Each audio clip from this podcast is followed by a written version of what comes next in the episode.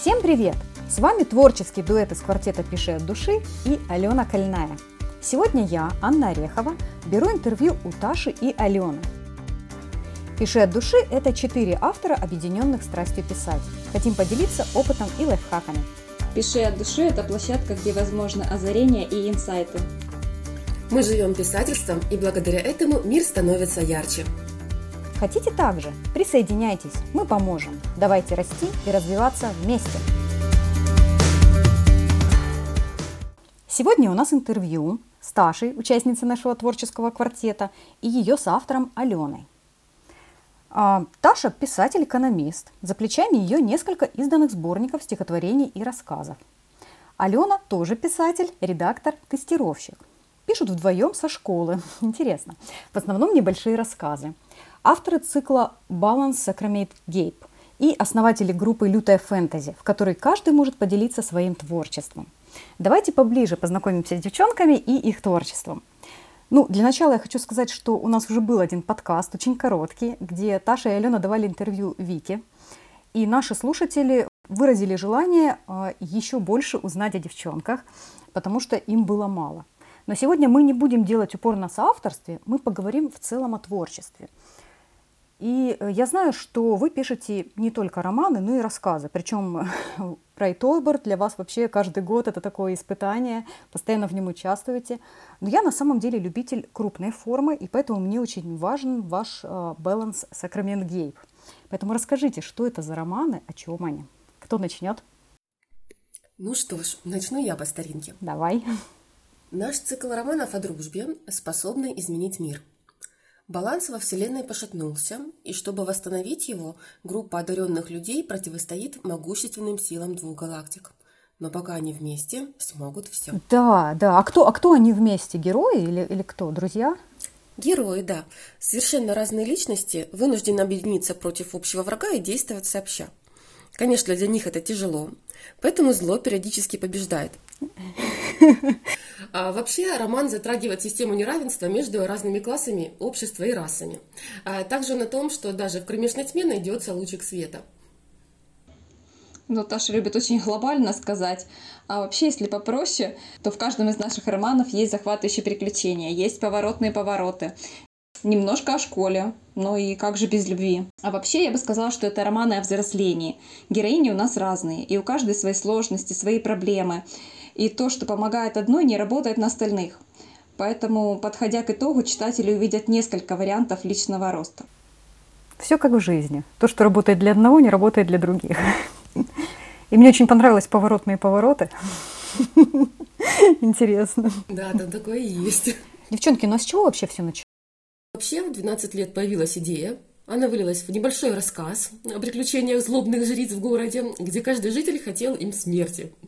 А потом мы задались вопросом, почему, кем были эти жрицы и что привело их к такому мировоззрению и вообще к такому исходу. Ну и так родилось три книги цикла «Баланс и Крематгейп», которые при последней редактуре превратились уже в пять. А как давно вы работаете над циклом? Также с 12 лет? Да, с далеких двухтысячных. Но стоит, наверное, учесть, что мы тогда были подростками – Хотя, собственно, наверное, не важно, угу. какой год на дворе, подростки всегда хотят быть уникальными, хотят быть крутыми. А получить суперспособность – это самый быстрый способ стать таким. Вот, поэтому про такие героев мы писали. Точно. И, собственно, мы отличались от наших одноклассников. Мы писали рассказы. Это наша суперспособность. Ну да, у вас была суперспособность. Интересно. Давайте немножко отойдем от писательства, потому что мне самой интересно, и на самом деле я уверена, что и слушателям, и вашим читателям тоже интересно узнать, а кто же вы в реальной жизни, по ту сторону писательства? Таш, давай с тебя начнем. Расскажи, чем ты занимаешься? Ой, ну у меня вообще один из жизненных принципов это получить как можно больше эмоций. Вот заняться всем, чем можно заняться. Я думала, сейчас скажешь денег. Ну, не без этого, потому что все свои удовольствия надо удовлетворять, а для этого нужны деньги. Еще в детстве я ходила во всевозможные кружки, там, музыкальную, художественную школу, на плавание, танцы. В общем, там очень много кружков было. Даже хотела поступать в одно время в театральное училище, но потом родители меня убедили, что экономистом быть престижнее. Потом страстью в институте была верховая езда, бильярд, всякие вечеринки, клубы, игры в мафии. Сейчас, наверное, вот это все осталось в прошлом, разгульная молодость. Ну, из любимых занятий сейчас это мы ходим в квест-комнату семьями. Ну, из более спокойных увлечений это вот книги, картины по номерам и очень-очень много чтения. Чтение вообще обожаю. А работаешь-то ты где? Или ты не работаешь? Работаю. Чем занимаешься? У меня отличная работа, да. Я сейчас работаю менеджером по продажам. Сначала у меня была работа коллектором. Я потратила на нее пять лет своей молодости. Ну, скажем так, это был отличный опыт. Э, сейчас я поменяла работу, и это было самое правильное решение в моей жизни. Я сейчас вот просто счастлива. Классно. Ну, молодец, ты умеешь, я так понимаю, э, комбинировать, да, и работа, и вот вы там развлекаетесь, в комнаты ходите. Ну, здорово. Ален, ну а ты как? Что расскажешь? Ой, у меня С, стабильность. Я в детстве любила много читать, я сейчас много читаю. Я в детстве любила музыку. А, мне муж подарил пианино. Ну, как бы... Ух ты. Вот. Да, она мне когда-то играла «Пираты Карибского моря». Ну, то есть ты играешь сейчас э, для себя на фортепиано или как? Только исключительно для себя, и то это бывает крайне редко, к сожалению. Угу. Вообще я из тех, кто вышивает крестиком. Вышиваешь крестиком. А ты не слушаешь при этом аудиокниги? Нет, я в то время что-нибудь еще параллельно смотрю, какой-нибудь сериальчик. Но это бывает редко. Аудиокниги я слушаю, когда готовлю кушать. Ну и осваиваю сейчас новую профессию тестировщика. Ну, интересно. Давайте, наверное, чуть-чуть вернемся к творчеству. А, у меня такой вопрос.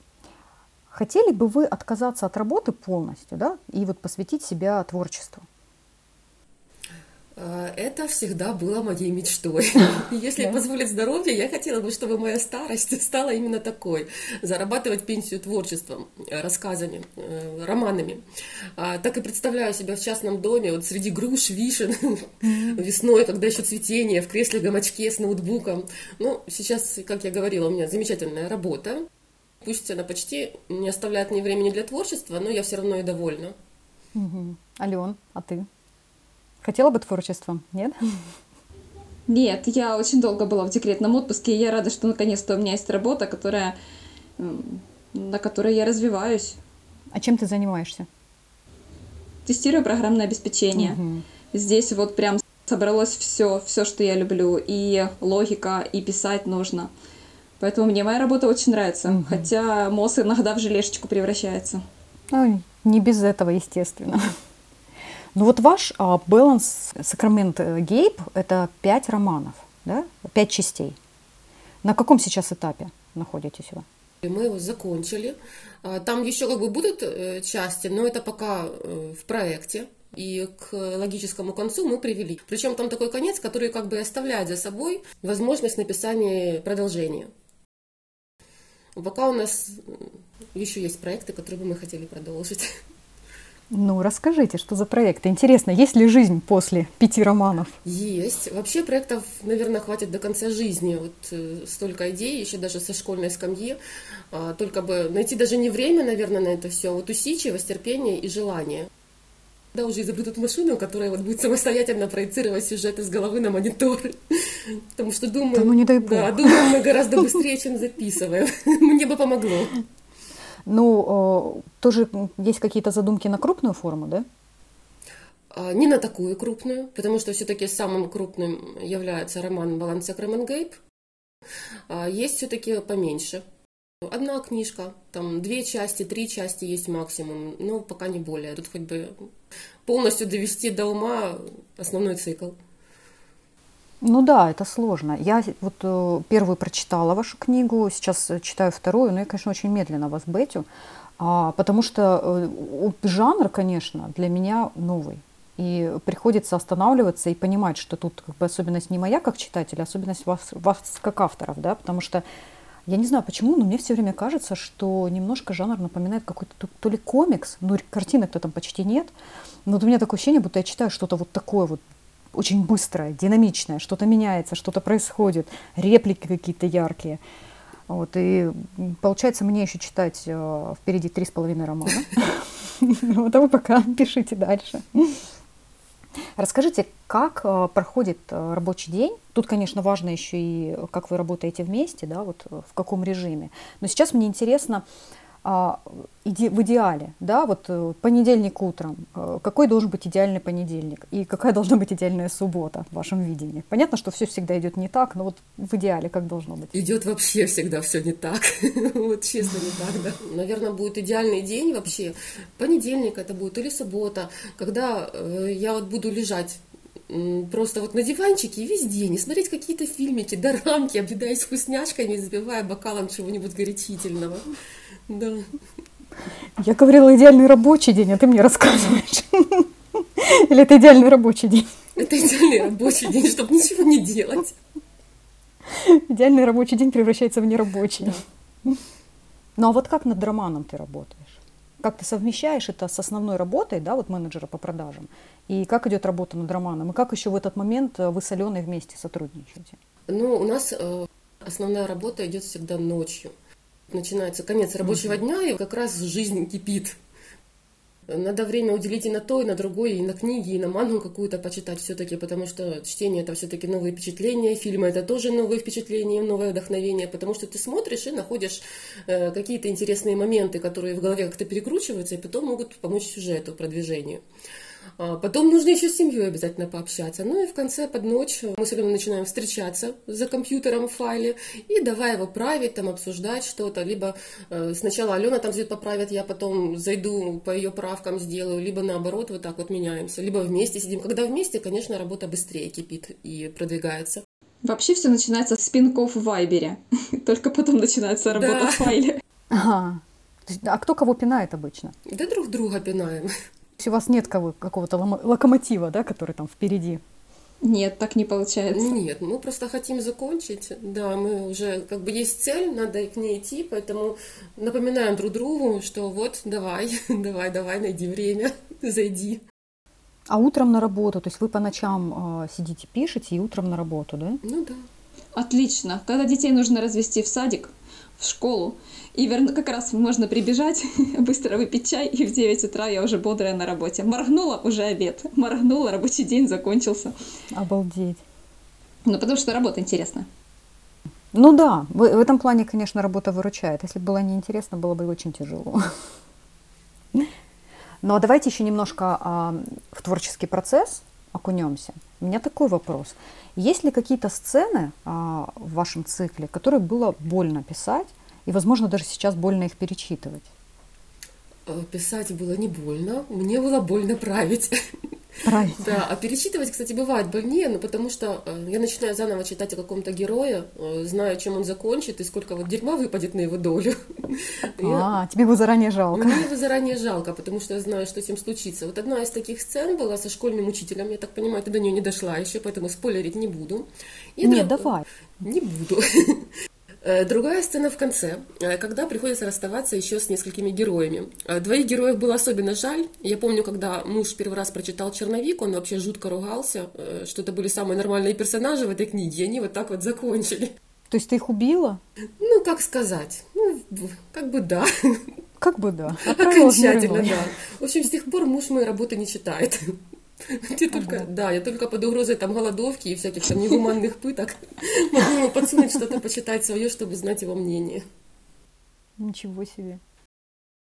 Алена, а у тебя есть какие-то сцены, которые было больно писать и больно перечитывать?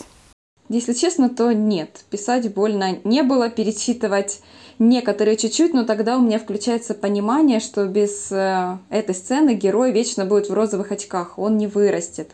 И если мы даем ему эти испытания, значит, они ему по силам. Из тяжелого это, конечно, бывает э, прощание с любимым героем, но значит, э, его жизнь на страницах книги была достаточно яркой, и он сделал все, что мог, пора на отдых. Хладнокровная. Ну, а остальные герои пусть уже как-то живут дальше, значит, теперь это их испытание. Ну да, я смотрю, вы с Ташей сходитесь в этом. Следующий вопрос э, о сожалениях. Есть ли что-то в творчестве, о чем вы жалеете? Таш, какие-то ляпы, может быть, недописанные истории или что-то ты, может быть, лишнее рассказала? Давай рассказывай, делись. А, вот нету такого, честно. Я хорошо подумала над этим вопросом. А, может, пока э, потом появится, но пока нету. Кляпы вообще это весело, если честно. Да. Ничего не жалеть. Да, они дописанные истории, но они ждут своей очереди. И даже если я к ним не вернусь, то сожалений по этому поводу не останется, так как пока я писала, это были яркие эмоции, это были мгновения, озарения, счастья, отдыха. Да, так что Нету такого, о чем бы я пожалела. И что бы не договорила. А те герои, которые ты их прикончила, и муж жалеет, ты их не жалеешь? Э, нет, ну мне их жалко, но они полностью отыграли свою роль. Они как бы выполнили mm-hmm. свою миссию. Они хорошо справились. Я горжусь ими. Mm-hmm. Ну, понятно. Ну, на самом деле это такое э, рассуждение взрослого автора. То есть, да, как бы убила персонажа, ну, ну да. От того требовал сюжет. Да немного их там, надо убивать. Да. Много? Ну, вообще, да, на самом деле много. Ну, вот э, вы с Аленой придумали целый мир, целую вселенную. Я так поняла, что это отдельная планета вообще, да? Ну, как бы вроде бы похоже на, зем, на Землю, но это, это не Земля, это Амальтея, правильно говорить. Ударение Амальтея, да? Да, Амальтея. А, хотелось бы там жить? Я хотела бы быть героем, который может справиться со всем тем, что его ожидает на Амальтее. Потому что mm-hmm. Амальтея, она максимально похожа на Землю. Но для меня это такой же ад, как и любое другое место, где есть социум, деление на классы и сильные пренебрегают слабыми. А, поэтому нет, конечно же нет. И если выбирать место для жилья, то я лучше останусь там, где сейчас. Это будет меньше из зол. А я не согласна, что это ад. Алена не согласна. А ты бы хотела, Ален, там жить? Ну, если честно, не жить, а вот так как э, попутешествовать. То есть там все зависит от того, в какой год ты попадешь. Угу. Ну, собственно, как и на Земле тоже есть не очень удачное. Ну, если бы, например, мне была возможность побывать на Мальтее, то я бы вот в самое начало романа попала бы а, и сходила бы на концерт Кейна. Ну, вначале все так хорошо было, девочки, школа, вроде бы все так здорово, а потом как понеслась. Да где там у них хорошо? А есть ли в романе, точнее, можно сказать, даже, наверное, в романах ваших, какие-то любимые сцены? А, вообще, чтобы прочитать любимую сцену, придется вообще всю книгу перелопатить. Но все равно, ну, как бы у вас нет выбора, вы на интервью, нужно выбрать какой-то кусочек и прочитать для наших слушателей. Пусть не самый любимый, но какой-то яркий. Да, выбрали такой кусочек. Так, одна из главных героинь, Хелен, перешла дорогу однокласснице Кармине из-за того, что понравилось якобы ее парню. История начинается с того, что Хелен закрывают в мусорном баке. Благодаря этому он обретает новых друзей и обещает хулиганке Валери залатать рюкзак, который в тот день пострадал. Итак, сцена Кармина ощутила пьянящую власть. Ее поддерживали. Никто из класса не желал заступаться за маленькую жалкую Хелен. «Смотрите, королева мусора нас игнорирует. Принесем дары, чтобы заслужить внимание ее величества». Кармина схватила мусорное ведро и вытряхнула содержимое на Хелен. А затем в нее с разных сторон полетело все, что попадало под руки одноклассникам. Скомканная бумага, ручки, ластики. Парень, который когда-то проявлял симпатию, запустил ей висок металлической линейкой, оставив соднящую царапину. Хелен сидела неподвижно, представляя, что находится в маленькой коробочке, где ее никто не достанет, и старалась не думать о том, что происходит за ее пределами. «Учитель идет! Бегом все убирайте!» Одноклассники прекрасно знали, что им за это сильно влетит, поэтому успели оперативно собрать разбросанные вещи. Когда вошел учитель мальтийского, место Хелен слишком выделялось на фоне остальных парт. Учитель устроил дискуссию, чтобы найти мародеров, угрожал исключением и штрафами, читал нотации о ценности труда лесорубов и упорно выносил мозг всему классу. Желающих сознаться не нашлось. Хелен подняла руку и вызвалась сама вытереть надписи, после чего ее поставили в пример окружающим. В этот момент ее могилка стала глубже – Оставшуюся часть урока Харин тщательно оттирала маркер от светлого лакированного покрытия, пригнув голову к столу, чтобы свисающие волосы скрывали непрерывные слезы. Как только раздался звонок, она попыталась уйти, но подружки Кармины преградили путь и вернули за ненавистную парту. До нее не сразу дошло, почему некоторые надписи не желают вытираться. Кто-то так аккуратно заклеил их скотчем, что он стал заметен лишь когда протерся до дыр. Конец второго урока. Перемена. Хелен уже не знала, кого бояться больше – Валери или остервеневших одноклассников, сделавших из нее козла отпущения с легкой подачи Кармины. Если она не выйдет, то испортит отношения с новыми подругами. Она не имела права их потерять. Два крупногабаритных парня из класса, поставленные Карминой сторожить выход за вознаграждение, ненадолго потеряли бдительность и вроде бы перестали обращать на Хелен внимание. Была не была. Она вскочила и шмыгнула в проход. Ради забавы один из амбалов подставил ей подножку. Хелен вылетела в коридор, сильно ударившись подбородком о бледно-голубой линолеум. Рюкзак Валери выпал из рук и проскользил на несколько метров прямо к ногам Кармины. «Что-то сердце ёкнуло», – пожаловалась Валери. «Где черти носят эту бестолковую? Сама же сказала, что до начала уроков вернет мой рюкзак. Вот так и верь людям». «Ну, может, что-то произошло? Давай на следующей перемене пойдем и поищем восьмые классы», – предложила Николь. На втором уроке Валерий сделали замечание за отсутствие учебника и тетрадей. А если выговор касался Агая, учитель сразу делал акцент на социальном неравенстве между ее семьей и простыми смертными. Демон внутри Валерии достиг апогея. «Гребаная ватер, найду и уничтожу ее. И то, что помешало ей доползти ко мне вовремя. Не хватало мозгов вчера все из рюкзака выложить». Злилась Агая, нервно цокая каблуком по полу. Со звонком Валерий отправилась искать Хелен. Следуя за ней, Николь заметила Колони, которая что-то яро доказывала миссис Милт, тыкая той в лицо стопку исписанных бумаг. Аккуратно выцепив Колони под локоть, Николь вкратце объяснила, что сама не справится, если Валери затеет драку. «Это должно быть занимательно», – воодушевленно произнесла Келли, поправляя очки на переносице. «Давно хотела в чем-то таком поучаствовать». Необычный брендовый рюкзак с рентгеновским снимком черепа сразу привлек внимание Кармины – это что, работа ДФJ? Вы только посмотрите, как ее балует папочка. Но разве он достоин королевы личинок? Не переживай, Хелли, мы сейчас исправим его для твоего статуса. Зрачки Хелен расширились от испуга. Одноклассники, оставшиеся в кабинете, поспешили в коридор, чтобы заснять все действия Кармины с первых рядов. Это все потому, что она заигрывала с ее парнем. Да, так ей надо. Ватер давно была поставить на место, перешептывалась женская половина. «Это не мой, мне нужно отдать его Валерии, оставьте!» – вскрикнула Хелен и даже порывалась забрать вещь, но двое девчонок оттеснили ее от кармины и поставили на колени, пригнули к полу, заломив руки за спину. «Какой еще Валери? Это твоя воображаемая подружка?» Разве у помойной крысы могут быть друзья? Не смеши меня. Любой, кто с тобой находится, начинает вонять. Или ты нашла ее, покорылась на свалке. Тошнит от твоей лжи. Признай, что принесла рюкзак, чтобы перед всеми похвастаться. Из элегантной розовой сумочки Кармины показались маникюрные ножницы. Хелен бросила в холод, руки охватила дрожь. Под скрежет металла на пол скатились и дзынкнули один из нашитых шипов, затем второй и третий. Изумрудные камни, добавляющие эффект горящих глаз у черепа, покатились по линолеуму. Горячие слезы хлынули рекой, застилая Хелен глаза. Обидно было и за нарушенное обещание, и за то, что она ненароком сделала еще хуже, и за свою кропотливую работу, от которой ничего не осталось. «Хватит! Прекратите!» – завыла Хелен. Она вырвалась и, подобрав разбитый брелок-скелетик, прижала его к груди. На нее смотрели как на идиотку, не понимая, почему она убивается из-за какого-то куска ткани. Кармину же реакция забавляла. «Что вы тут разорались, малолетки? Вас на другом этаже слышно», – прохрипела Кристина, протискивая сквозь толпу. Придя вчера домой, она осушила бутылочку вина, радушно подаренную Валерии в честь знакомства, и теперь у нее адски болела голова.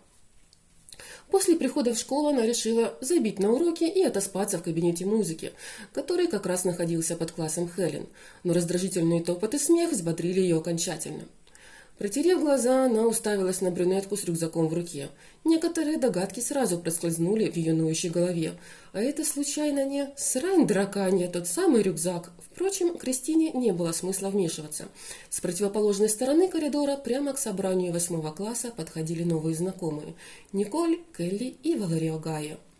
«Мусор под стать королеве личинок», – рассмеялась Кармина. Она уже вошла в раж и, не глядя, тыкала ножницами в середину рисунка. «Ну как, нравится?» «Очень нравится. Красотка. Как расплачиваться будешь? Деньги мне не нужны, под заказ такой больше не сделают. И что у нас остается?» Неестественно миролюбивый тон Валерии заставил Кармину остановиться и посмотреть, кому он принадлежит. Она медленно лишь секунду, обдумывая, как выпутаться из сложного положения. Вот эта помойная крыса – причина всех наших несчастий. Кармина нервничала и надеялась перенаправить гнев скандально известной Валерии Агаю на Хелен. Возникло недоразумение, мне очень жаль. Не вижу жалости на ее лице. Она только что уничтожила твой рюкзак, с удовольствием отметила Колони, подливая масло в огонь. Да, Раскаяния не наблюдается. Так, посмотрим. Она изувечила подарок моего брата, вещь ценная и редкая, что в противовес можно забрать такого дорогого у нее. Вэри и Колони стали обсуждать варианты. Кристина отмалчивалась. Вчера она вполне могла занять место Кармины. «У нее волосы такие пышные», – задумчиво произнесла Николь, ненароком принимая участие в обсуждении. «Ой!» «Пойдет», – одобрила выбор Валари. А что было дальше? Читайте, пройдя по ссылке в описании. Слушай, интересно, я прям заслушалась. Я помню эту сцену. Да, начало самое. Как же жалко девчонок, я не знаю. Это такие вот этот вот буллинг школьный. Он, конечно, очень ярко у вас описан. А, очень, очень жалко то, что происходит там с персонажами. А. Ну вот у меня просто в школе такого не было. Или, может быть, я с этим не сталкивалась. А вы это все как бы придумывали или какие-то случаи взяты из жизни? Нет, ну были и случаи из жизни тоже. Была школа «Оторви и выкинь». Там, конечно, даже вот первые и вторые классы, они уже были, это жестокая школа выживания началась. Там все друг над другом там издевались, друг друга унижали, пытались там подставить. Ну, в общем, дети, та еще радость жизни. На самом деле, вот подростковый буллинг, эта тема, она очень популярна сейчас. Ну, так как и подростковая вообще литература. Ну, а где вообще нашим слушателям прочитать эти книжки? Говоришь, ссылка в описании. А где еще они есть? На каких ресурсах? А, пока а, я удалила из большинства источников, так как книга наконец-то дописана и готовится перейти в платный формат. Ну, бесплатно ее можно прочитать uh-huh. еще на Автор Today. И вскоре планируется оставить в свободном доступе только пару частей. Так что еще спешите прочитать. Да, обязательно заходите на Автор Today, находите там Ташу Рокфелл, Алену Кольную, их Balance Sacrament Gape. Читайте, пока это еще бесплатно. И обязательно пишите комментарии.